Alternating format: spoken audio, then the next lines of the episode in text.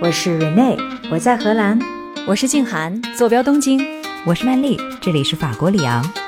我的夜晚是你们的白天，可就算相隔万里，也不妨碍咱们聊天呀。欢迎收听时差八小时。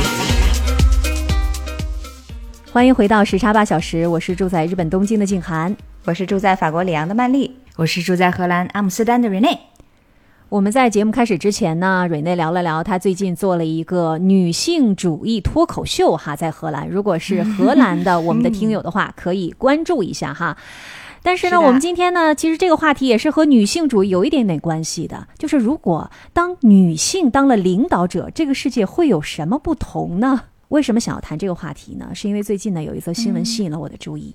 就是岸田文雄，他组建了一个新的内阁，政府当中竟然有五位女性当选，哎呀，占比是高达百分之二十。我知道这个数字可能和欧洲比起来哈，就感觉不值一提，但是对于日本的情况来说，这个数字可是跨时代的，跨时代的哈，应该是追平了一个历史记录了。所以其实历史上也有过百分之二十的比例，也有过，但是已经很多年都没有了。那当时我看到这个新闻，我就在想，这些参政的日本女性仅仅是吉祥物呢，还是真正发挥了作用呢？啊，他们是谁呢？又做了哪些事儿来影响这个国家呢？那同样的这个问题，我也非常好奇，在荷兰和法国，女性领导人都有谁正在任上，都发挥了什么样的影响力？我们就开始今天的节目。好，首先我给大家来介绍一下日本的这个女性领导人当选的一个情况哈，那就要提到岸田文雄最近是进行了一个大规模的内阁改组，有十七个重要的职位发生了变化，有六个人留任，十一个人是第一次入阁。有五位女性，我们来看看她们都是什么人，她们是什么背景哈。首先，第一个叫做加藤年子，年就是鲶鱼的年，她今年只有四十四岁，很年轻哈。她是儿童政策大臣，她是继承了她父亲的遗志。她爸是谁呢？就是非常有名的原来的自民党总干事长加藤弘一。加藤弘一可能大家有听说过哈，对于这个推动中日友好，其实是做了还蛮多的这个贡献的，所以。是正二代入阁，第一次入阁是有第二个是谁呢？哎，第二个是谁呢？叫做上川洋子，他是之前担任过三届的法务大臣，这次呢，他的这个工作变了啊，第一次担任外务大臣。待会儿我会给大家重点的来介绍一下他，他真的是。给日本民众留下了非常深刻的印象，被誉为是日本政坛的铁娘子。在外交方面，其实她经验不是非常的多。那我们待会儿也给大家介绍一下，为什么让她来担任这个职务。哎，金涵，上川洋子有多大了呀？听上去她就是经验很丰富的那种，是吧？三届的法务大臣，这是第四次入阁了哈。她今年已经七十岁了。哎呦，这个老太太看起来是英姿飒爽，上川奶奶啊，是不？是不怒而威的那种长相，大家如果感兴趣或者好奇的话，可以去查一下他的照片。那好，下一位是谁呢？叫做自见英子啊，又来了一个子。他的职务呢是新任的地方创生大臣，哎，也是一个正二代。他爸爸呢叫做自见庄三郎，曾经呢是这个日本政府的官员。他是从小就受到精英的教育，留学美国，然后在日本完成了国际关系和医学的学业之后呢，成为了一名医生。他还这。这个是日本广播的什么评论员呐？而且他在儿童政策呀、什么社会、女性等多个议题都非常非常的活跃。我们接下来再看，嗯，土物品子。土物品子呢，他原来从政之前是一个料理研究专家，就是他是营养师吧，就是研究怎么样来做料理的。营养师是吗？对，还上过很多一些节目，在他们地方还蛮有名的。他是一九九六年开始从政。然后这个从政的经验也非常的丰富哈，他主要的主张就是支持夫妻性不一样的性，就是现在日本的女性百分之八十九十都是结了婚之后就随夫姓了嘛，但是他是支持这个夫妻可以有别姓。好，最后一位这个女性叫做高氏早苗，高氏早苗是安倍的这个亲信啊，曾经是有希望成为第一位日本的女首相。所以现在你可以看到他们这一届的这个内阁的新照片哈，高市早苗是就站在岸田文雄的旁边，所以也是非常重要在内阁当中的一位女性，也是在他们的整个的这个自民党内实力是非常强的，势力也是非常大的。哎，她是担任什么职位的来着？她是经济安保大臣。也是很重要的一个职位哈。哇，对，就等于说经济方面，经济大权，哎，对，我给大家补充几句这一次岸田改组内阁的一些背景信息哈。我们之前好像有一期节目我提到了，说岸田现在左右为难，是改还是不改呢？啊，都有承受着一些压力。但是这次为什么要重组内阁呢？那么有几个原因哈。第一个原因就是民意不满意，就岸田内阁的支持率已经降到了百分之二十六。哎呀。百分之二十六的人支持他，这个绝对是危险的区域。上一次好像还有百分之三十，三十对吧？哎，所以呢，他是为了稳定支持率，应对公众的不满，所以就进行了这一次的内阁改组。第二个原因就是经济问题，因为现在日本的这个通胀啊，民众的生活水平下降嘛，所以民众也是有一点点怨声载道的。那怎么办呢？这个外需不稳，还有一些结构性的问题，是吧？内需也很低迷，所以呢，也要进行改组。那么第三个原因就是制度和政策性的问题。就之前我也提到过，他那个什么个人编号卡的制度，不是大家都不满吗？还有这个核污水的排放的决策的这些争议等等哈。那最后一个原因就是外交和安全的考量，就是特别是地缘政治的风向的变化，东北亚方向的这些政策的调整啊等等，还有。和周边的这个关系嘛，比如说怎么处理和韩国之间的关系啊，所以这些原因都是他要重组内阁的原因。但是他这个重组内阁，其实未来也是面临着很多的挑战的，比如说公众的信任问题啊，外交策略的调整问题啊，包括这个台湾问题哈。好，刚才我也提到了哈，在这个新内阁的当中有五位的女性成员，然后有一个我要重点给大家介绍一下，就是外相上川阳子。为什么要特别介绍他呢？因为首先第一，他这次担任的职位是相当重要的，是外相嘛，也就是相当于外交部长嘛。第二呢，就是其实他也是被日本的民众期待着，他有一些不同的表现。我先来给大家介绍一下他大概的一些背景哈，他是三次出任日本的法务大臣，那工作经验一定是非常的丰富的啊，而且呢，他和岸田非常非常的亲近，我们不是说个人关系走得非常的近啊，我我这里要给大家简单说一下，自民党内部其实是有不同的派别的，向来就是派系林立，你比如说之前的安倍。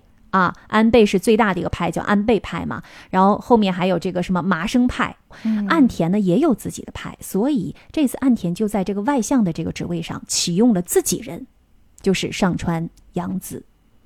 那他的教育背景呢，他是有东京大学的本科学位，以及哈佛大学的。这个研究生学位背景非常的国际化，而且他在美国是工作过的，特别是因为他在美国参与了政策规划，所以对美日贸易摩擦有一个比较深入的了解，才开启了他想成为政治家的这样的一个想法。那时候是一九八八年，他在蒙大拿州的一个参议员的办公室实习，就参与这个政策规划。其实就像我们在美国学这个 public policy 毕业了之后，也有可能去这些议员的办公室实习嘛。他那时候也是一样的。后来他就回忆说，因为当时正好是美国和日本的贸易摩擦升级，然后美国社会对日本的印象非常的负面，而且越来越差。哎呀，我还不知道，其实曾经有这么差的时候哈，就是八十年代。那么他在思考了，说我从外部看到的日本的这些问题之后，他觉得说，哎，我回到日本之后，我想成为一个政治家，想要给日本带来一些改变，所以他回国之后就开始投入这个政界哈。还有一个地方需要介绍他的背景，真的是可圈可点，就是担任法务大臣期间，他果断的批准了大量的死刑的执行，非常的果敢。啊，对你上次提到过，好像说日本此前已经很长时间都没有死刑案例的发生了，但是自从他好像担任了这个职务以后，突然就出现了一批这个死刑被批准还是被执行的。是的，其实就是东京那个地铁沙林毒气事件的主谋嘛，还有其他的那个奥姆真理教的核心成员，对，因为是需要法务大臣批准签字才能对他们执行死刑。二零一八年的时候，十六个死刑犯的执行令是他批准的。他是日本从二十世纪八十年代后之后，哈，也就是说一九八零年之后批准最多死刑执行令的法务大臣。所以当时日本民间对他的这个果敢的作风是非常的赞赏的。那么这一次呢，他不是做法务大臣了，他是做外交大臣了。他主导的就是日本的外交政策和国际关系事务嘛。实际上，他之前在外交上面的这个表现是并不多的哈，这个经验也并不丰富。所以这一次呢，大家其实非常的期待他到底会做一些什么样的举措。但是有一点可能从他的背景当中可以看得出来，就是他是比较擅长处理日韩之间的关系的。怎么样把他的这个曾经的经验用在助力这个中日韩的三边关系上？这可能是各方一个比较期待的一个事情哈。那在就任的记者会上，他自己说：“他说日美同盟是日本的安全保障的根本。”他同时非常强调说，推动中日双方建立有建设性而且稳定的关系十分重要。哎，你听他就这两句话，我就觉得这个人脑子还是非常清楚的哈。一个是日美同盟，一个是中日双方，就是把对他来说非常重要的几个大国的关系，他的这个定位还是蛮明确的。而且他承诺说，将在任上推动日本国民理解和支持的外交，并且会把女性的独特视角运用在外交政策当中，就愿意听老百姓说话了呗。啊，具体是什么样的女性的独特视角？我们可以期待一下。那我们刚才说了五位女性的内阁成员，哈，她们加入了内阁，我们的这些吃瓜群众就会有一些联想，说是不是可以让日本的女性在政治当中的地位逐渐的上升啊？因为对他们的任命可能会一定程度鼓励更多的女性参与政治，同时是不是也展示了日本政府对于性别平等的一个承诺呢？我觉得这些都是可以有待观察和进一步探究的。嗯。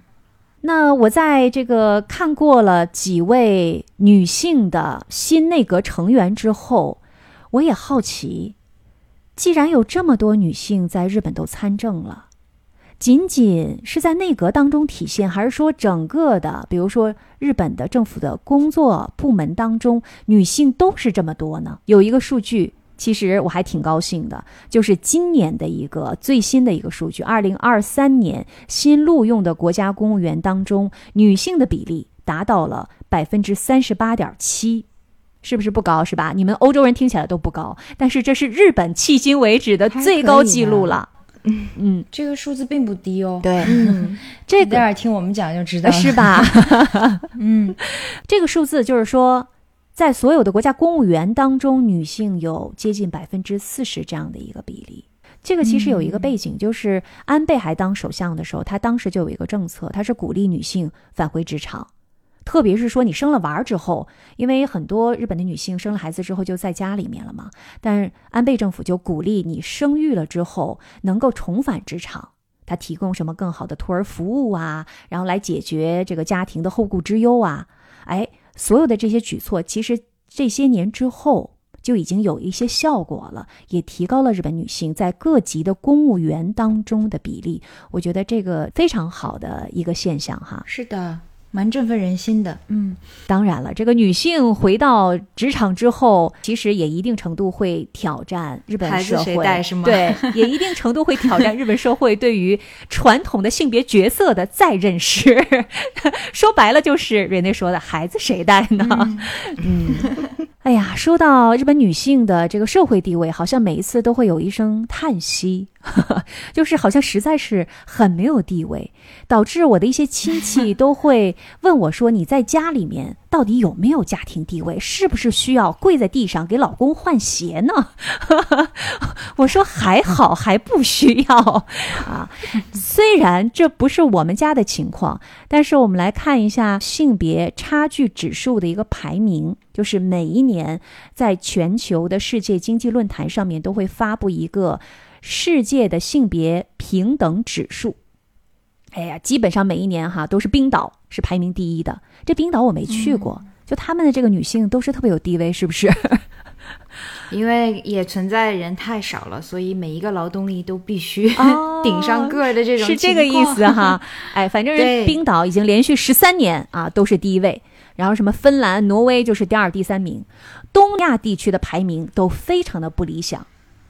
韩国、中国和日本哈手拉手，韩国是第九十九位。啊，韩国是最好的 九十九位，然后中国呢是一百零二位，日本呢特别糟糕，是一百一十六位，它是发达国家当中的最后一名，所以你就可以看看，这个男女平等指数哈，可以看得出来，日本的女性的地位还是有点堪忧的。静涵，这些数据当然很可以作为参考哈，但我其实更好奇的还是生活在日本社会的女性的切身体会。我不知道你作为生活在日本的这个女性的这样的一个样本代表，你的感受是什么样子的呢？或者说这两年有没有变化？对，那你的这个问题问得很好，其实这也是我想要问的，就是这些数字的背后到底是怎么反映在社会生活当中的呢？因为我观察。在小学阶段，比如说我儿子和那些小女孩之间，我没有感觉到他们有什么性别的社会性的差异呀，对吧？那他们是什么时候意识到自己是男生女生，而且还带来了一些社会性的差异的呢？是什么时候会有的呢？我就问了一些我的一些日本女性朋友，他们很多人都说是进入社会工作之后，才深切的感受到的这种性别差异的。哎，学生时代是没有考虑过这个问题的。进入公司之后，发现分配给自己的工作和男性就不一样。他说他们很吃惊啊，而且还有就是上司都是男性。嗯，当然，生育是一个非常重要的转折点。嗯，对吧？这个一定是嘛，育儿、职业生涯这个夹缝苦苦挣扎嘛。啊，可以说这肯定是每一个女性的必经之路，当然也是日本女性的必经之路。刚才静涵说的这番话让我很有触动，为什么？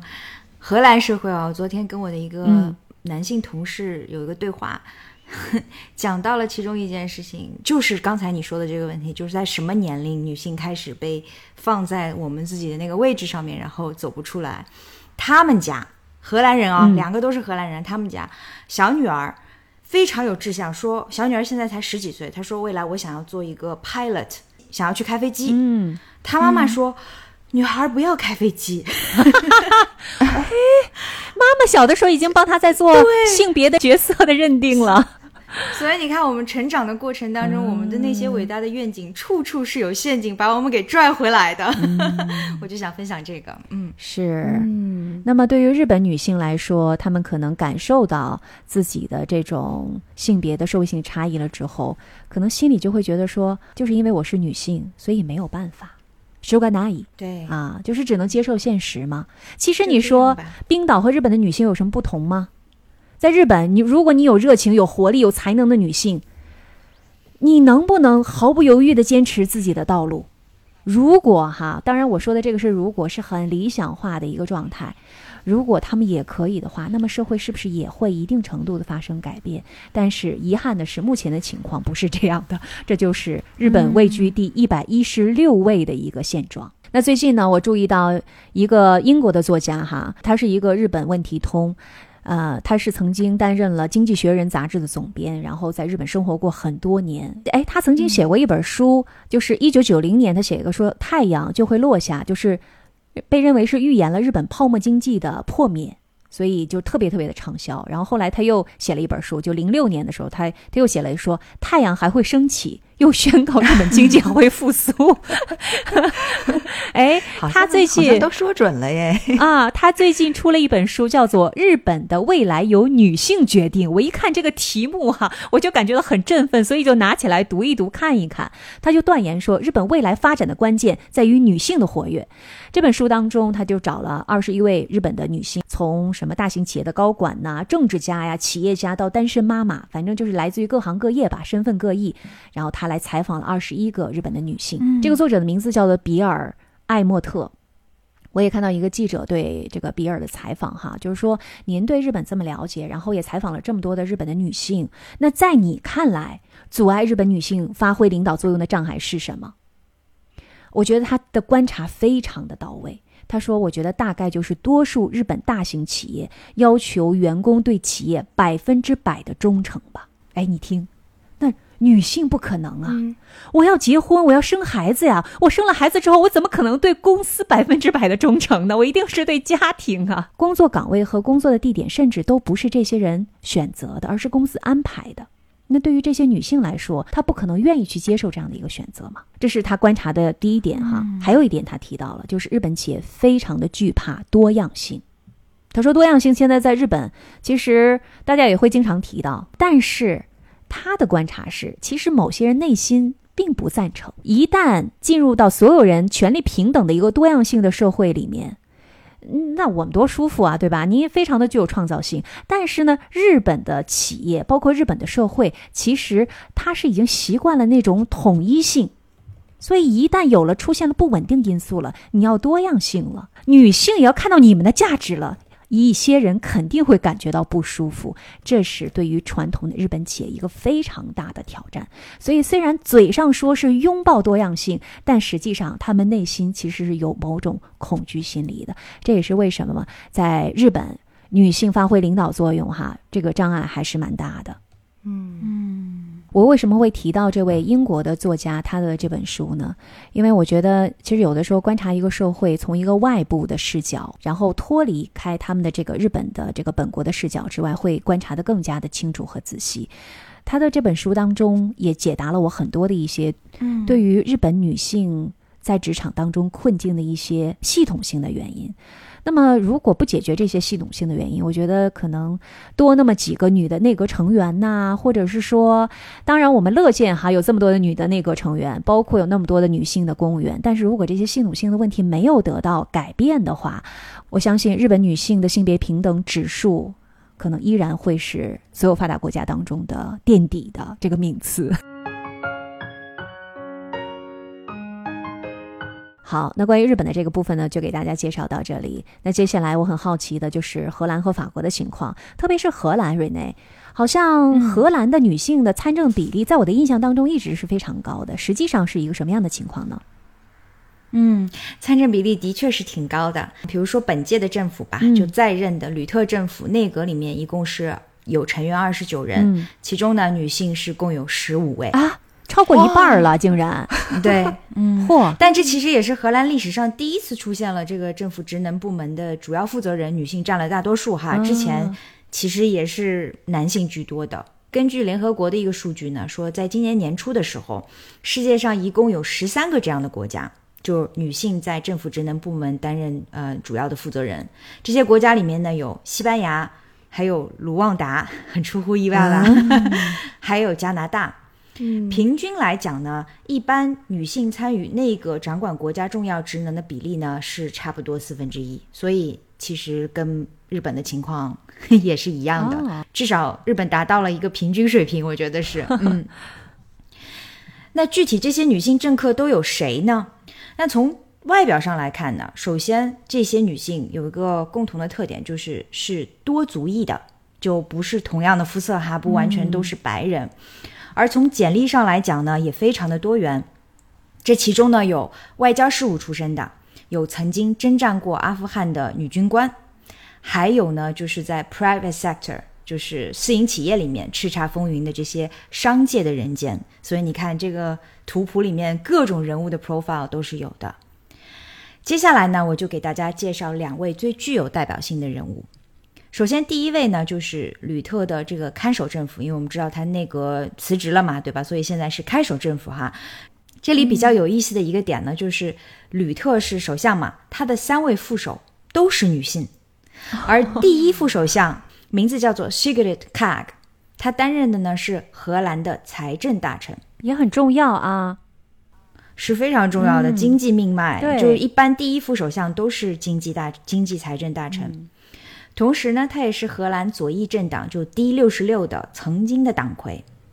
那在今年七月份，我们上次节目当中介绍过的荷兰发生的政治地震当中呢，内阁是宣布了辞职，而 Kag 本人也宣布即将退出政坛，不再带领 D 六十六参加今年十一月份即将举行的大选。嗯，你看我刚给大家带来了一个好消息，就紧接着就是他辞职的消息哈。但是目前他还是我们的财政大臣。卡克本人呢，是一九六一年生人，求学经历是阿拉伯语和中东关系方面的研究。嗯，他也有着非常丰富的从政经验和政治资本，曾经长期的代表荷兰供职于联合国开发计划署，就是 UNDP，还有呢就是联合国儿童基金会 UNICEF，更是在叙利亚内战期间哈，代表联合国在叙利亚助战。因为他是学阿拉伯中东关系的嘛，嗯，一直到二零一七年的时候，他是从中东回到了荷兰国内，分别呢是在吕特领导的联合政府当中担任了外贸与发展合作部的部长以及外交事务部的部长，也就是说他曾经也是一位外长。嗯，在这么繁忙的事务之外，哈，卡还和她的丈夫共同育有四个儿女。哦，非常的内外兼顾哈，这是其中的一位。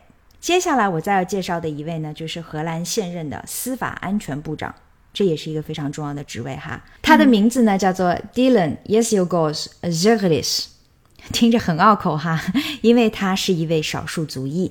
Dylan 是一位库尔德族的难民，出生在土耳其的首都安卡拉。年少的时候呢，就随同父母一起来到了荷兰寻求政治避难。迪伦本人非常的年轻哈，他是一九七七年生人。嗯，虽然他是没有卡那么艳惊四座的这个简历哈，但他呢也是自从二零一零年开始就在第一大党自由民主人民党 VVD 里面担任重要的职能。他在关注社会里面弱势群体方面有着非常丰富的这个实践经验。自从二零一七年开始呢，他开始代表 VVD 呢成为了二院的成员。二院呢就是众议院。然后自此呢，就是仕途平步青云了。然后他持续的是在平权、呃气候变化以及外交安保等问题上面持续的发生。同时呢，他也扛起了 VVD 的大旗，将作为党魁代表 VVD 参加十一月份的荷兰大选。目前呢，根据荷兰当地的这个民意调查。嗯，迪伦代表的这个 VVD 呢，现在在众多的这个新老政党当中呢，是占据了民调第二名的地位。具体的情况当然还是要看十一月份的大选，因为不到最后一刻，谁都不知道具体是什么情况。因为我们看到刚才说，就是呃，吕特政府的二十九位内阁成员里面有十五位是呃女性嘛，所以可能大家也会觉得说。这个是不是也是一个吉祥物？Window dressing 就是为了代表男女平权的这种情况哈。可是当人数是大多数的时候，这个吉祥物的可能性是不是就小很多了？尤其这些女性所占领的这个位置，其实都是非常关键的。现在的外长、现在的国防部长、司法部长，全部都是由女性来担任的。尤其你看啊，像国防部长这种位置，历来感觉军方都是由男性来担任，但其实，在荷兰这边也是一个女性的职位。我个人认为哈，就是在吕特担任首相的这十几年的时间里面，确实能够看到显著的，就是鼓励女性去从政的这样的一种积极的变化，也是争取呢是在部门的岗位上做到性别平等，能者胜出。不过，当然，我们也还是会听到一些反面的声音啦，就是认为，呃，这不过是吕特为了鼓吹自己的这个政治遗产而使用的这个营销手段罢了。呃，首相的三位副手都是女性，分别而且掌管的是财政啊、扶贫啊、养老金啊，还有社会和发展的事务。我觉得其实都是事关经济命脉和民生的部门。如果不是说这个选举是唯才是举，而且这些女性呢？是都非常有能力的话，我想光是营销也是做不到这么彻底的。是，而且也很难在所有的这些关键的部门，什么司法部长啊、国防部长啊、什么经济这个部长啊，都放上一些软柿子，然后吉祥物吧。那这国家怎么办呀？干活的时候他们都指不上。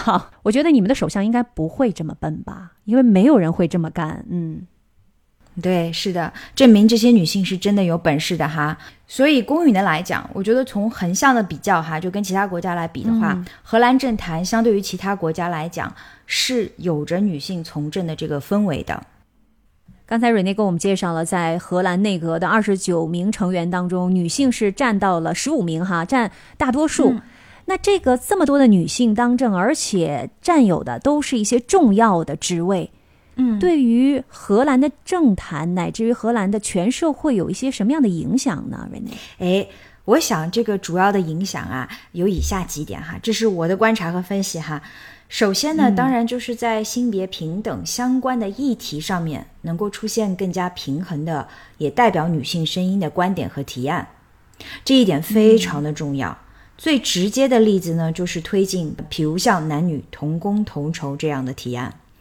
荷兰社会虽然已经是在平权方面走得比较靠前的哈，但事实上面还是存在着非常严重的男女收入不平均的情况。比如最近的一所商学院 n a r o 的公布了一项统计数据哈，这个调查呢就发现，其实荷兰社会普遍是给员工都上调了这个薪资的水平，但是性别之间的收入差异就扩大了。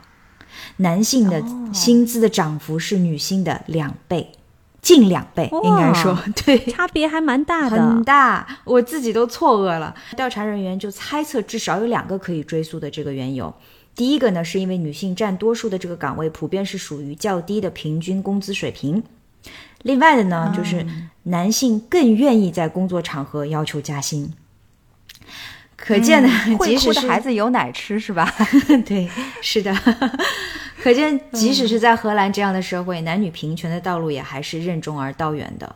那这就让我们对于女性从政者在其中扮演的角色就有更深的期待了。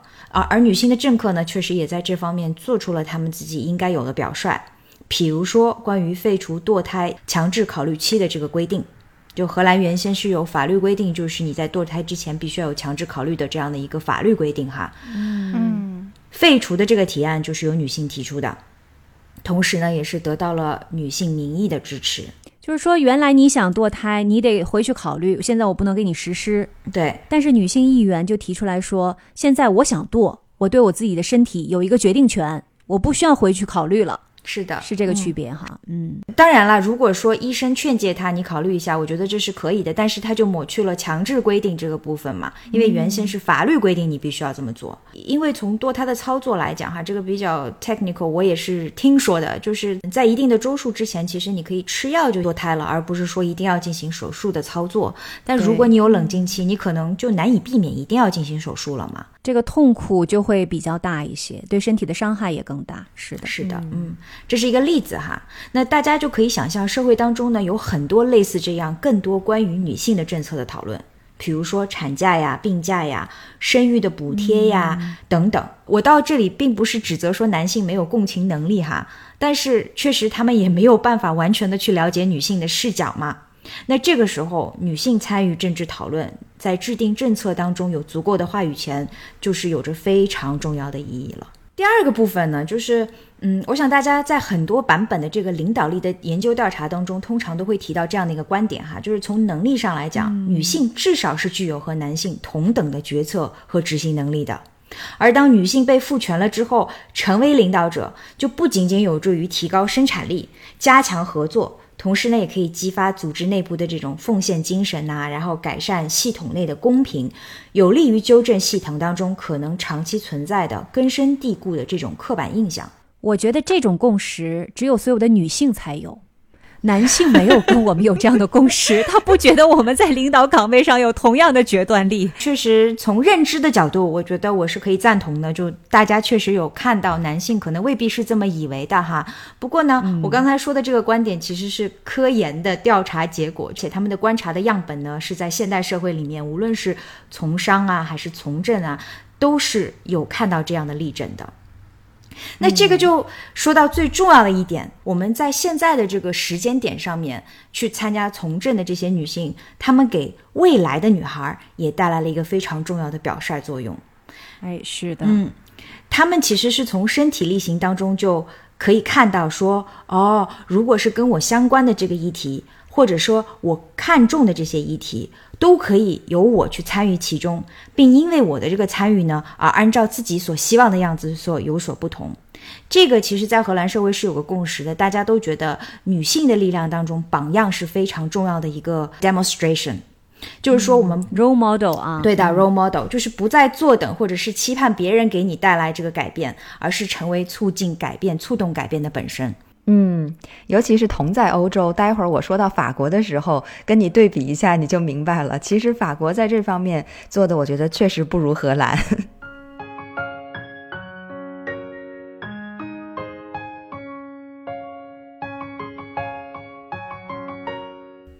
其实你们看吧，就按理来说呢，法国的女性对于各种权利的争取，在全世界都是有目共睹的，对吧？可以简单的介绍一下怎么有目共睹，因为了解并不多呢。嗯，这个说起来就话长了，因为其实从几百年以前，法国的女性就开始争取他们的这个政治权利呀，包括在生活上面的一些权利呀。但是我觉得今天呢，远的我就不说了，我就把近一段时间正活跃在法国政坛的女性挑风头最近的几个说说吧。因为今天咱们的 focus 不是在这个政坛上面嘛。嗯，那我想就从去年的这个总统大选说起吧。因为在去年的四月份，马克龙不是第二次当选了总统嘛？那按照法国的传统呢，他就要任命新的总理，然后完成议会的选举，并且要重组内阁。于是他在去年的六月份呢，就先提名了一位女性成为总理，也就是目前仍然还在任上的伊丽莎白·博尔内。那其实这位女总理呢，她是继三十年前的伊迪特·克莱松之后，法国的第二位领导政府日常工作的女性，所以也还并不是那么常见的。那与此同时呢，另一位女性雅埃尔·布劳恩皮维特，她也是在去年的同一时间成为了法国国民议会的议长。哎，这个事情倒是一个比较引起轰动的事情。要知道，跟大多数西方发达国家不一样的是，法国以前还从来没有过女性担任议长这个职位。所以，当时法国国际广播电台等等媒体就报道说：“哎呀，这可是法国一个历史性的时刻啊！第一次有一名女性当选了国民议会的议长。”嗯，除了刚才说的这个雅埃尔和总理博尔内呢，还有一个人就是三十五岁的奥罗尔贝尔热。这个人非常年轻啊，而且她也是一位女性。对，但是她呢，也几乎在同一时期当选为了法国复兴党的主席。这是法国的一个比较大的党派啊，它的前身就是这个共和国前进党。那他呢，也是创造了一个历史，因为这是法国第五共和国时期，也就是自从一九五八年以来，女性第一次成为议会多数派的领导人。所以在去年的六月份啊，法国就有政治观察员就说：“哎呀，这个奥罗尔贝尔热，还有雅尔布劳恩皮维特，以及我们的新任总理伊丽莎白博尔内，这妥妥的就组成了一个女性权力三人组啊。”那在这个情况之下呢，呃，我们也看到了议会选举之后呢，组建的新的博尔内政府内阁也是二十名女性和二十一名男性构成的，这好像就是一个非常平等的一种状态嘛，对不对？嗯，所以。好像这样的政治组合就预示着当前在议会中，在法国的整个政坛里面会涌现出一个非常有利于女性的真正势头。媒体也进一步评论说呢，这对于法国来说是一个非常显著的进步，更加有利于让女性政治家以他们独特的个人魅力和有力的政治主张来发挥他们的作用。嗯，所以你看这个话是说的非常的漂亮哈，但是到底这个势头能不能持续？然后，事实上，是不是真的女性在政治上的地位就得到了这么大的提升？我们暂时还看不出一个究竟来，因为时间还短嘛，还需要再拭目以待。但事实上，我在认真观察了内阁的这个组成的时候，我就觉得这里面其实是有一些门道的。因为这四十一名内阁的成员啊，它其实分成三大部分。第一大部分呢是十六位部长。第二部分呢是十五位部长级代表，还有第三部分呢是叫做国务秘书。那这是有十位国务秘书。但其实你如果仔细去看他们这些分布的话，因为部长和部长级代表他们的职位是相对来说比较重要的嘛，比如说掌管经济啊、文化呀、国防外交啊等等等等，都是在部长和部长级代表这个 category 里面的。可是我就发现了，其实呢。他是在十位国务秘书里面有九位都是女士，只有一位先生。这里面他的女性比例是百分之九十的话，那在部长和部长级代表里面，女性的比例显然就没有那么高了嘛。所以我就觉得，在这个里面，女性的角色她发挥的重要性，嗯，其实是有待商榷的。嗯。好，那么关于法国的内阁和行政结构，哈，今天我就不多讲了，再讲下去估计需要单聊一期出来。那下面呢，我就来说说法国政坛上目前最引人注目的两位女性政治人物。第一个呢，就是我刚才提到的总理伊丽莎白·博尔内。那她呢，呃，是在二零二二年的五月份的时候被总统马克龙任命为法国总理的。那简单的介绍一下，博尔内这个人呢，他是毕业于巴黎的综合理工学院。一九八六年的时候，他是获得了国立的路桥工程学院土木工程系的文凭。那一年以后呢，他还获得了工程师学院的工商管理硕士学位。他是在一九八七年的时候加入了公务员的队伍，从此以后就长期在政府公共部门任职了。他曾经历任过这个法国规划和工程部的官员呐，然后担任过国有铁路公司的战略总监和执行委员会的成员，然后在二零一三年的时候呢，她是开始走上政治路途哈。我前面也说过了嘛，她是目前法国历史上的第二位女性的总理。但其实有意思的一件事情是，据说啊，他在接到总理任命之后的一个月，就向马克龙提出了辞职，但是 没有被批准，马克龙拒绝了，并且要求他说：“你赶紧把这个内阁组起来，然后我们把这个政府运转下去。”麦丽，我问一下，法国的总理是有实权的吗？哎，静涵，你问的这个问题非常的好，因为在法国呢，总理的这个职位确实并没有多大的实权。我们都知道，在法国，其实总统他是真正的实权在握的人物，所以很多的这个包括整个治国的战略啊、方针啊、政策啊，都是从总统这边出来的。而总理呢，他更多的他只是日常事务的一个管理者、行为人，所以通常都是总统，哎，他有了一些什么决策。就发给总理，然后总理呢就负责把它执行下去。那还是有民主政府的这个民主的操作的哈，不是 总统一家言。我觉得即使这样听下来的话，他还是有一定的这个实权的。就虽然他可能不是最大的这个权力拥有者，但是他也要负责阻隔嘛，对吧？经济和内务的一些事务肯定都是由总理来负责的，所以这也是一个很重要的一个职权的对重职。那当然，当然，总总理因为这个 Prime Minister 名号在这里摆着嘛，呃，他还是有重要的职责的。他今年多大年纪？他今年是六十二岁。都是当打之年的年纪，就跟我们的副首相 Kag 一样，他也是六一年出生的嘛，差不多就是八十年代末读大学。按照我们一般人的这种定义，他们都是老人了，对吧？可能都在家是带孙子的了。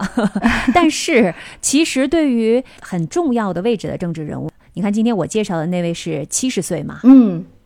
上川洋子，然后瑞内介绍的也是同样的六一年出生的，这真的是像瑞内刚才讲的哈，当打之年，其实是经历，我觉得也是够的，而且是从政的经验非常的丰富啊。嗯，你想想看，国内五十五岁就让女的退休了，人家 人家老奶奶们还在国际政坛上面挥洒自己的汗水呢，就是 多么的振奋人心呢。不过，对于这个政治人物来说，可能他们的退休年龄会有适当的延迟吧。我记得当年好像吴仪老奶奶也是年岁挺大了，然后还非常活跃的在这个完成着她自己的工作呢。正像你们刚才说的哈，伊丽莎白·伯恩，她还确实是处于一个政治上年富力强、正当年的这样一个状态里面。那我稍微的说一下她的政绩，或者说她的政治作为吧。嗯，她呢是监督了有争议的养老金制度改革的通过，并且将退休年龄从六十二岁提高到了六十四岁。当然，这件事情这个也是由马克龙主导的嘛，但是是由他具体去推行的。当时在法国不是还引起了很大的阻力和抗议吗？我们法国前一段时间对一直在抗议，一直在骚乱。嗯，那。还有呢，就是他废除了大部分新冠病毒时代的健康限制，这件事情大家倒是还挺赞成的，觉得哎这事儿干得好。然后接下来呢，是他通过了多年军事计划法，并且为达成这一目标铺平了道路。那二零二四年到二零二三年期间呢，法国的军费开支将会增加百分之四十。这件事情是好是坏，我们就不知道了。但是总而言之呢，是他所做的政绩之一。那他还领导了政府针对持续的生活成本危机的财政应对措施。在今年的七月份的时候，媒体呢再一次报道，就是说，哎呀，这个博尔内他可能在内忧外患之下会被解雇哈，会请他离开。但是呢，他顶着压力，还是继续在担任着总理。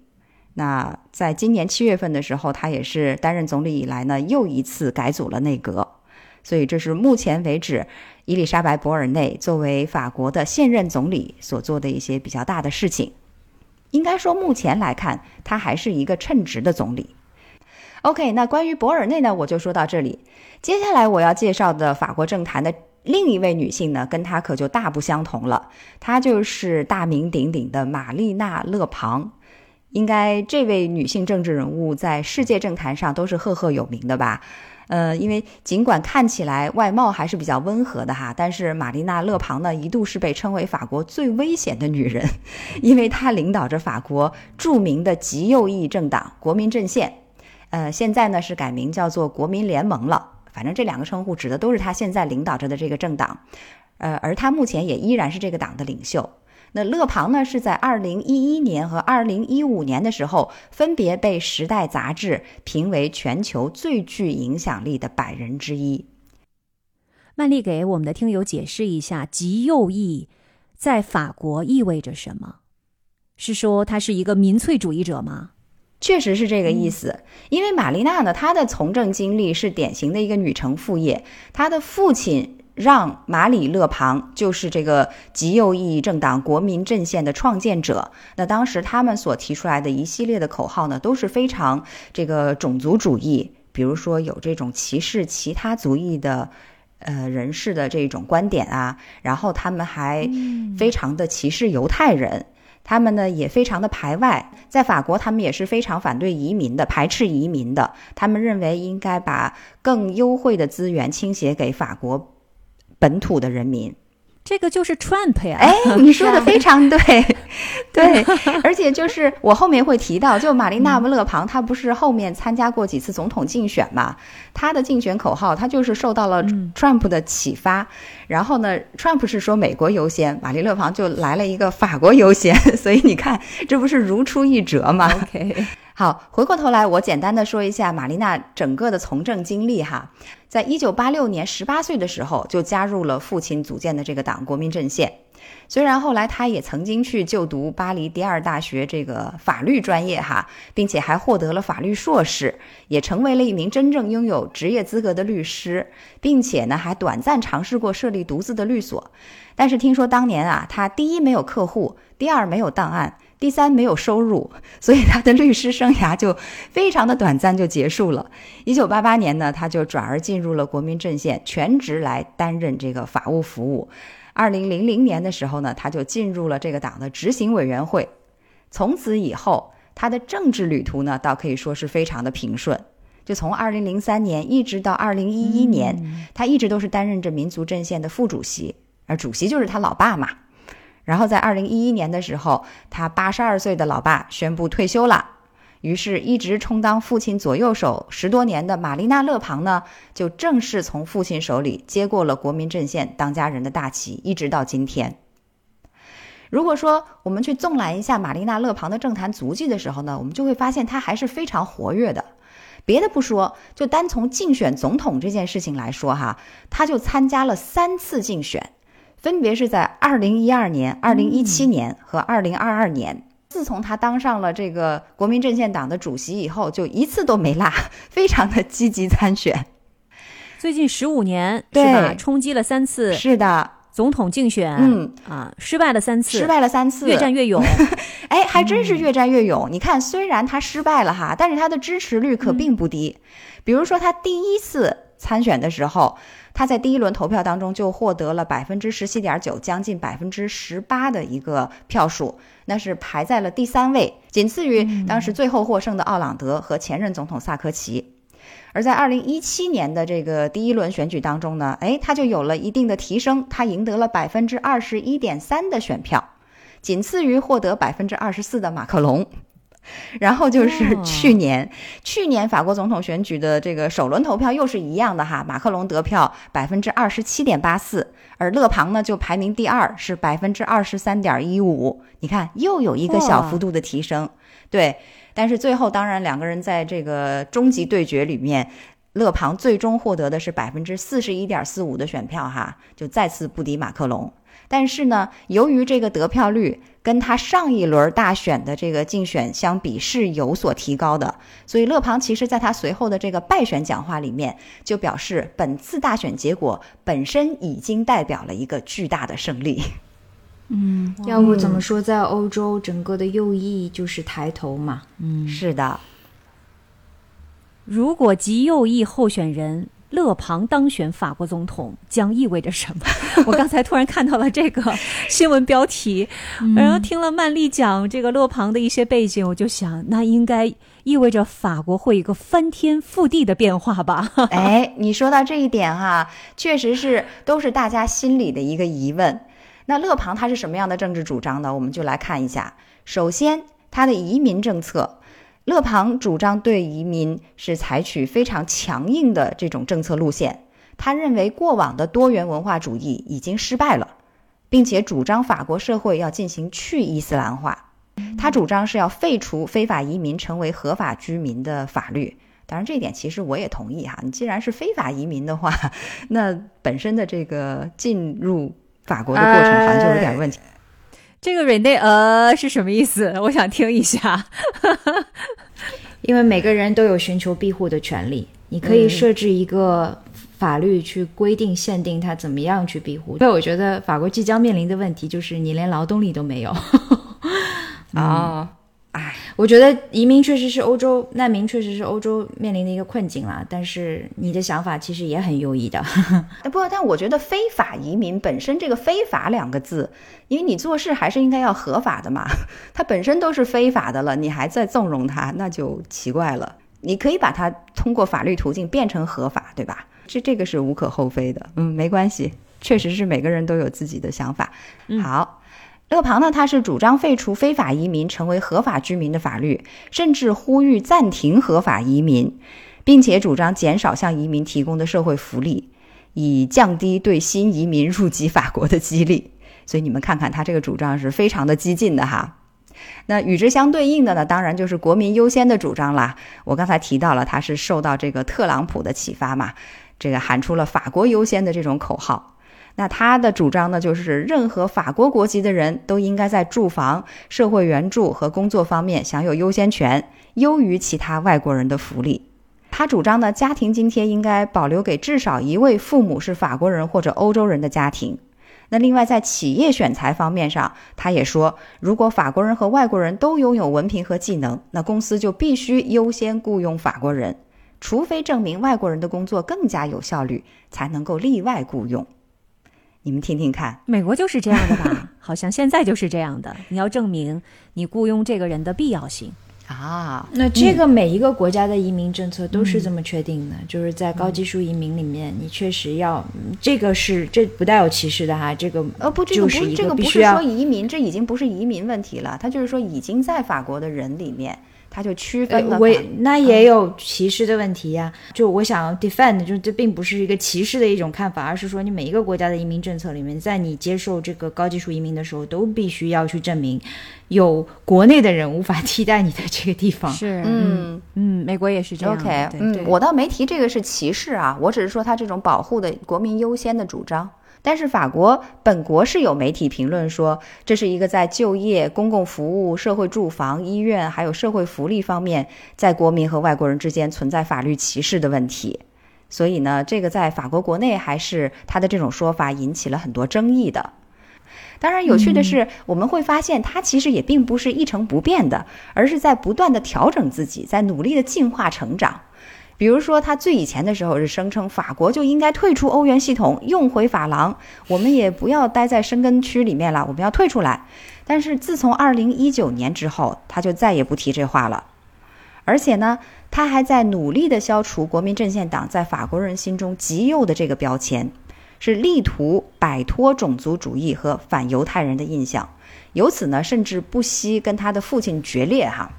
因为他的老爸呢，这个老勒庞，其实频频会发表一些给他的政治抱负造成一些不良影响的言论吧。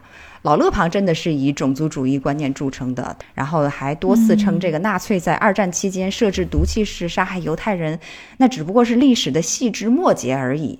所以呢，在他的这种言论之下，这个玛丽娜勒庞呢就说父亲的言论简直是一种政治自杀。他甚至在二零一五年的时候，还把老勒庞赶出了老勒庞自己一手创建的国民阵线党。其实这个迭代，我觉得也很有意思。究竟是他真的改变了自己的政见呢，还是说他只是想要 populist 呢？想要吸引更多选民的选票呢？嗯，我时常不置可否，就在政客的问题上啊，包括女政客也是这样子的。嗯，不过这个问题我们就真的是不得而知了。接下来下一轮的法国总统大选，他会不会继续参选？我们也是拭目以待，我感觉他还会的，是吧？而且很有如果没希有马克。龙压着，嗯他好像就感觉这个票其他别人有点压不住似的。但是不是法国的政府也是联合政府呀？也就是说，即使是主权人，就嗯得票最多的是极右翼的政党，也未必就证明了政府当中不会有其他颜色光谱的党派存在，那也会起到一定的制轴的作用。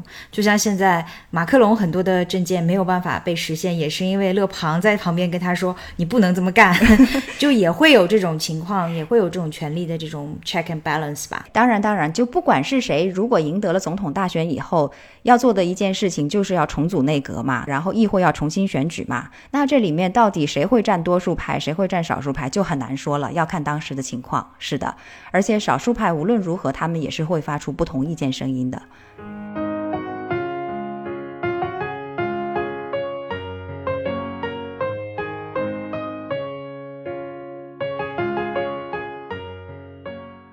我们今天从三个国家其实都分别介绍了这个女性哈领导者，其实都还是要么就是铁娘子，要么就是最危险的女人，要么呢就是副首相、司法部长，听起来都非常的厉害，名头都是响当当的。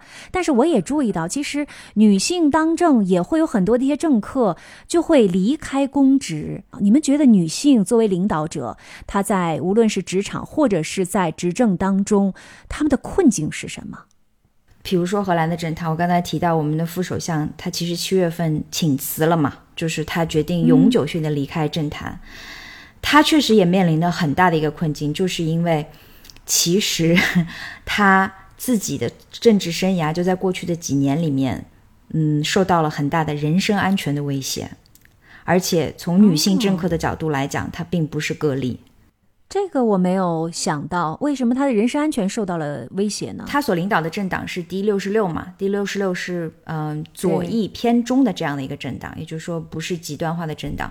但是他其实，在议会里面常年都被他的极右翼的这个 counterpart 称之为是 witch，就称他是巫婆。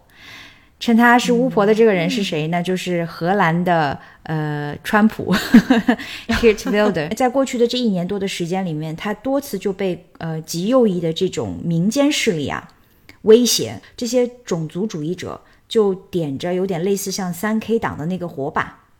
大家记得吗？就在新那还蛮闻新闻里面有看到过，对头上套着白头套，然后点着那个火把，在他的家，在他的家和他的工作地点附近蹲点，对他本人以及家人的人身安全都造成了实质性的威胁。嗯，这里有一个原因哈，我必须要提一下，就是因为卡克本人的先生，她的老公其实是一个巴勒斯坦人，因为他之前不是一直驻战在东、中东嘛，所以你看种族主义者就对他的这个无论是政治身份和对他的家庭身份，其实都有一种挑衅。瑞内，那如果 Karg 他是一位男性，三 K 党就不会去威胁他了吗？也未必，因为截止到今年的现在哈，至少荷兰国内有四位女性从政者宣布离开公职。他们在接受采访的时候都提到了一点，就是女性政治家更经常的会面临网络上的恶意，还有现实当中的骚扰。嗯，另外就是荷兰历史上曾经发生过一位女政客被刺杀的事件，这位女政客的名字叫做 Els Borst，她其实当年也是做到了副首相的职位。然后她当时被害呢是二零一四年，其实她已经退休了，但始终呢就非常的活跃，做一些医学研究啊，还有服务行业的社会活动嘛。然后也是由于她自己一直在持续的发生，最终呢就被有精神病的一个人在家中呢就遇刺了。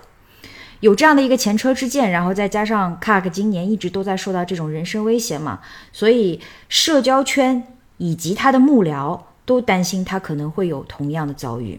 卡克他在接受采访的时候，他就说：“我不能够再让我的家人们，嗯、因为他有四个子女嘛，对吧？他说我不能够再让我的家人们再因为我的工作而受到更大的威胁了。”但是另一方面呢，男政客也确实会说，呃，在安保和舆论环境当中受到威胁，其实受到攻击其实是不分性别的。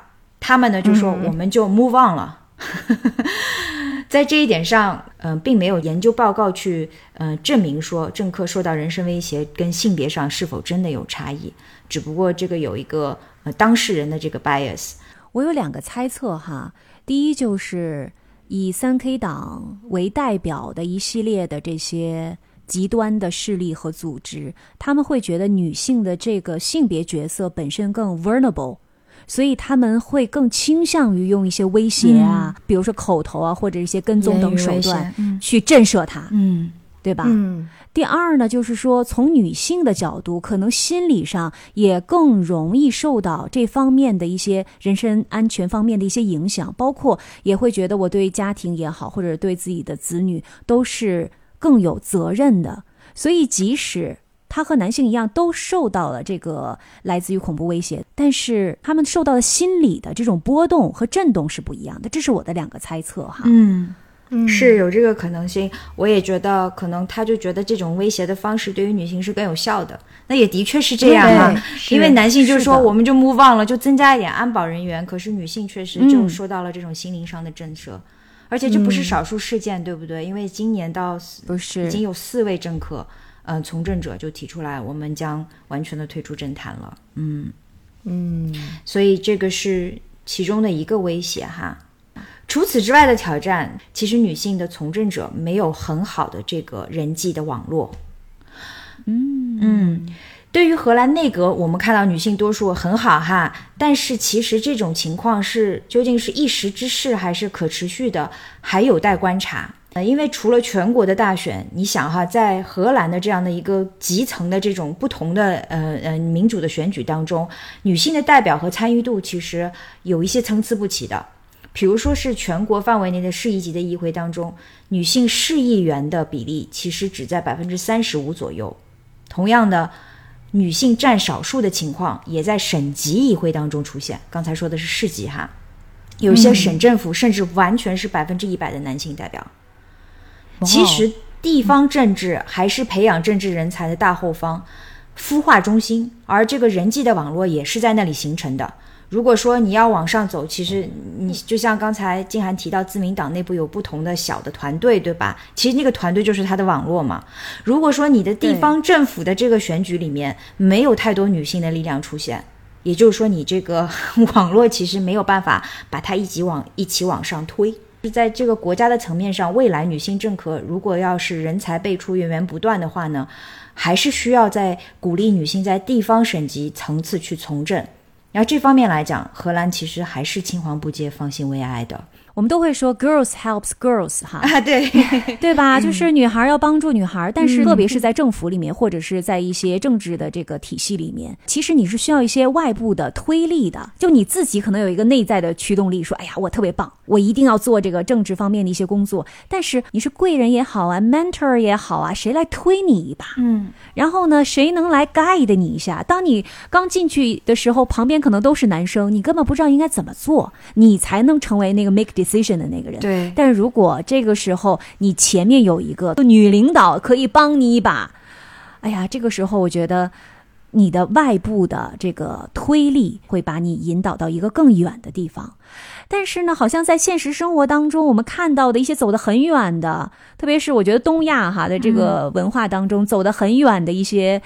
女政客也好啊，女领导也好啊，都是要么就是没有家，要么就是没有娃儿。哎，反正呢，好像是，比如说我家里有好几个孩子，然后我还能够把家里也照顾的特别好，然后我自己的事业，我自己的这个工作也能弄得特别好，还是一个重要的一个女的政治人物领袖，这种情况真的是很少，这是我的一个偏见吗？嗯，不是。其实我觉得也有一些体制上对女性的不友好，这就谈到了就是女性所面临的这种从政环境安全。我们刚才提到了哈，就不太安全。对 其实也不愉快，也不友好。就对于女性来说，可能在这个工作环境并不是一个非常 pleasant 的环境。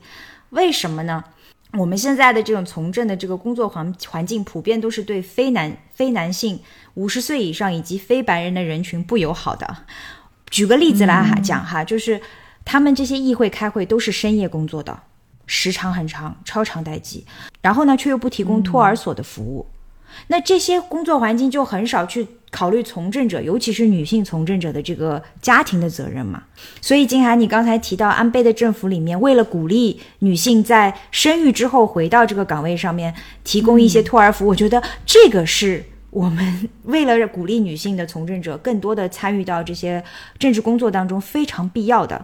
嗯，可是这并不是每个社会现在都做到这一点了吧？荷兰就是没有的。嗯，但日本的发展其实很振奋人心啊，我觉得。安倍当时出台这个政策是为了鼓励更多的女性可以在生育了之后回到自己的岗位上面，这个岗位有可能是支持性的岗位，无论是什么样的岗位，但是可以很大程度上。补充日本的劳动力的枯竭，我觉得它的最根本的原因在这儿，而不是说我就对吧？我就是给你们一些育儿的支持和补助。明白。但无论是什么样的一些初心，但是在客观上面，它的确是有这样的一个举措和政策的引导嘛？我觉得这个还是很棒的。嗯，是这个引导的方向，就是为了去改善，就更加人性化的去改善女性的工作场合，对吧？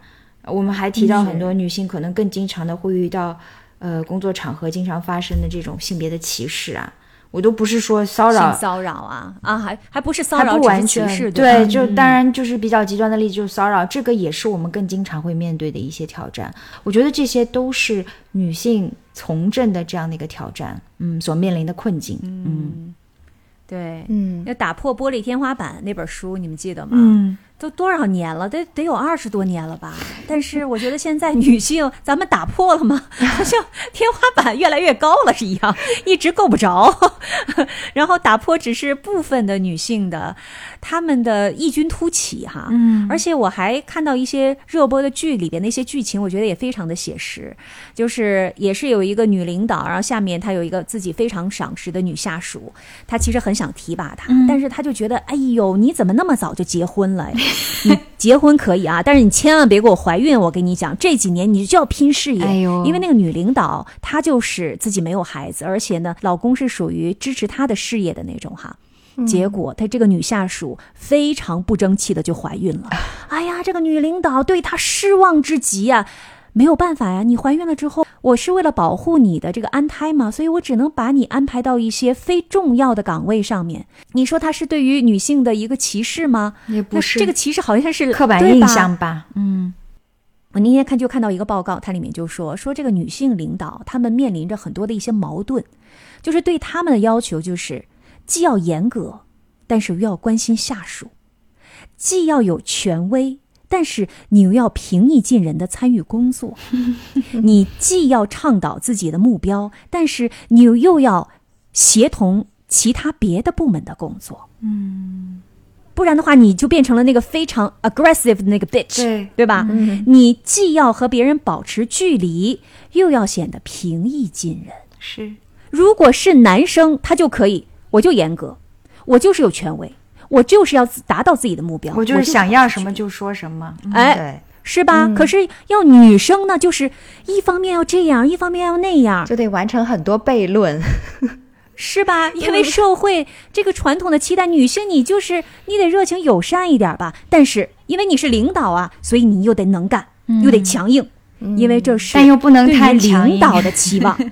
哎，你又不能太强硬。看到了这个女领导的这个矛盾，我就想起来陈丽有一首歌叫做《易燃易爆炸》，里边有几句歌词特别像，什么想我冷艳。还想我轻佻又下贱，看我痴狂，还看我风趣又端庄，要我美艳，还要我杀人不眨眼，不就是这样吗？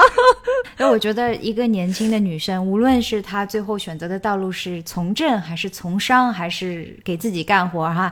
但是可能这个成长的过程当中，都会经历无数个精分的这样的一个瞬间，就是想我到底是要像男人一样思考，还是像男人一样说话？我到底要怎么样去形成我个人的一种领导力的风格？其实这个困境在二十岁的时候遇到，就会很很精分嘛，对吧？你不知道该怎么做。对但我想告诉年轻的人们，其实到了三十岁、四十岁，你还是会有精分的时刻的。就哎，新的一个困境还以为蕊内说到了三十四十之后，我告诉你，你们会好很多。对呀还是会精分。我觉得，我觉得好的地方呢，可能就是坦然的接受了你会精分这件事情，但是这个就是会精分的这个事实是不会被改变的。前两天我还刚被人就是。也不能算指责吧，就是说我说话口气不够客气，然后后来我就直接下场，我就告诉他，我说如果我是个男人的话，你还会对我说这句话吗？然后他是你的下属吗？他是什么人？为什么会说你不够客气是？其他的一个部门吧，因为我们这边 feedback 都是直给的，很直接的一个方式，我觉得这个是很好的。嗯，但是别人给你反馈的时候，你可能也要想一想，这个反馈到底说的有没有道理。然后当天我想了一下，思考了一下，然后过了大概几个小时，我给他打了个电话，我就问了一个问题，我就说，如果这句话同样的是一个男性告诉你的，你还会有这么大的反应吗？他他怎么说他怎么回答他？停顿了大概有这么几秒钟的时间吧，然后他说：“但是我觉得你的态度是有问题的呀。回避了你的问题。”对，哎，瑞内啊，我看到另外一个例子哈，她也是一个女 CEO，嗯，她的情况跟你有点像。你想啊，人家是 CEO，是这个领导嘛，所以她其实有的时候不得不和其他人保持一定的距离，因为你有的时候要表现的专业嘛，客观严肃。但是她就发现，我这样给别人留下了强硬、冷漠，甚至有点自私的一个印象。嗯对，所以为了弥补这一点，这个 CEO 他是这么做的，他说：“哎呀，我也得向别人展现说我很随和、容易沟通、爱社交、热情、善良、友好、平易近人。”你说真的是像你们刚才说的精分，对不对？那他对对，他的做法是靠衣服，哎，这真的是一个 CEO 真的一个做法。是的。他是从周一到周四穿的是比较的正式，而且都会比他的员工还会稍微正式一点。到周五的时 Casual 候 Friday 他就会，嗯哎，是的，非常随意的一个装扮，表现出他又强硬，但是。好像又很泛，我也是那种可以 casual 跟大家打成一片的。你说这多不容易啊！我的妈呀！真的，女性女性在这一些细节方面确实会考虑的更多，男人可能就打一根红色的领带顶多了吧。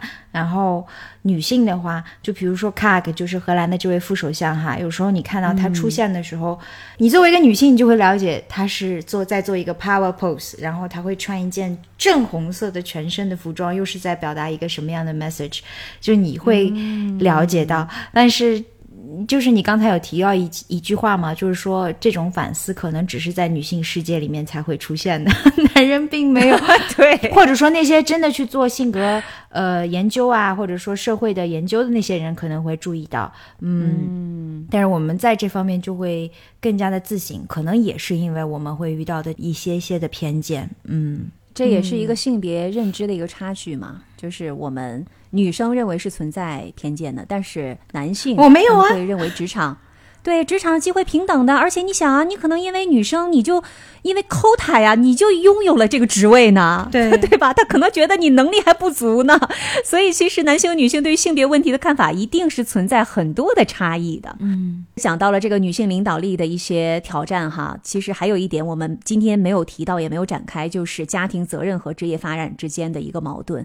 我觉得这个可能是比较显而易见的。就比如说一个女员工因为家庭原因请假。可能会受到上司的一个质疑，对吧？甚至是女上司的质疑，有没有全心全意的扑在工作上？但是如果是同样的行为，男员工请了假，哎呦，特别顾家，真的是个好爸爸，可能会得到一个称赞哈啊！所有的这些其实都是可能女性在不断的事业上升，甚至是当上了这个领导的岗位之后面临的一些困境和挑战。哎呀，这也让我对于我们这个世界里面，像出现了上上川奶奶这样的人物，出现了像 Angela Merkel 这样的人物，出现了在荷兰的 Secret Card 这些，在女性从政者给年轻的女孩们做出的榜样，就让我觉得很敬佩他们。因为是他们在给我们树立一个坚不可摧的形象嘛，要去兼顾，然后还要面对这个世界对他们的很多的偏见，最后还让大家相信，我们可以把话语权掌握在自己手里面，并相信自己其实也有能力成为一个政府，甚至是一个国家的主理人。整个社会给予我们的大环境也是需要有很多的包容和支持的。比如说，法国总统萨科齐，据说他在刚刚当上总统以后呢，曾经组建了一个新的部，就叫做促进男女平等部，大约是这么一个意思哈。是不是就是我们的妇联呢？不不不，比这个级别要高一些，它是一个部啊。嗯，那他这个总理下属管辖的就是主管男女平等啊、多样性啊，还有机会均等事务这样一个部长级代表。那我觉得成立一个这样的部门就很好，对于促进整个社会的男女平等来说都是很重要的，不光是政治上面的。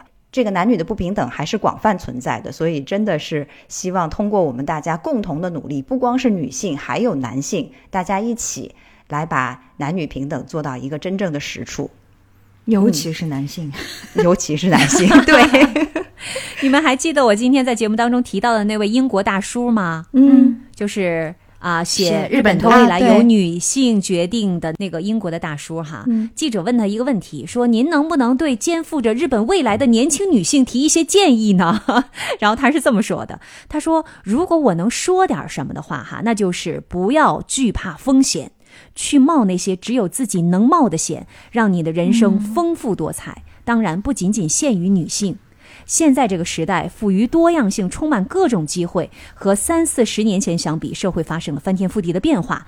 希望你们能够满怀喜悦地接受这种变化，不断地挑战自我。不仅仅是女性，男性也是一样。嗯，哎呀，我觉得这个大叔的回答还是有点水平，特别是最后一句哈。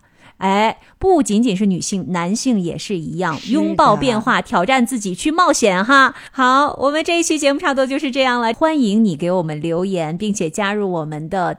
听友群，我们的无时差听友群加入的方式非常的简单啊，就是在我们每一期节目介绍里面都会有一个微信号，请大家加上那个微信号，我们的小助理就会把你拉到我们的群里面来。是啊，我们的节目虽然是有时差的，叫时差八小时，但是我们在听友群里面的分享，呃，是无时差零距离的。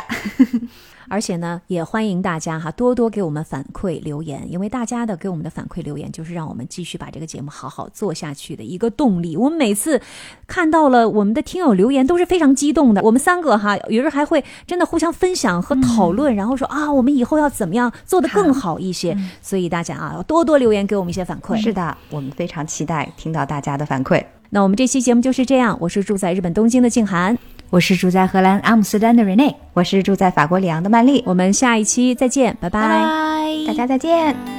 如今走过这世间，万般流连，翻过岁月不同侧脸，猝不及防闯入你的笑颜。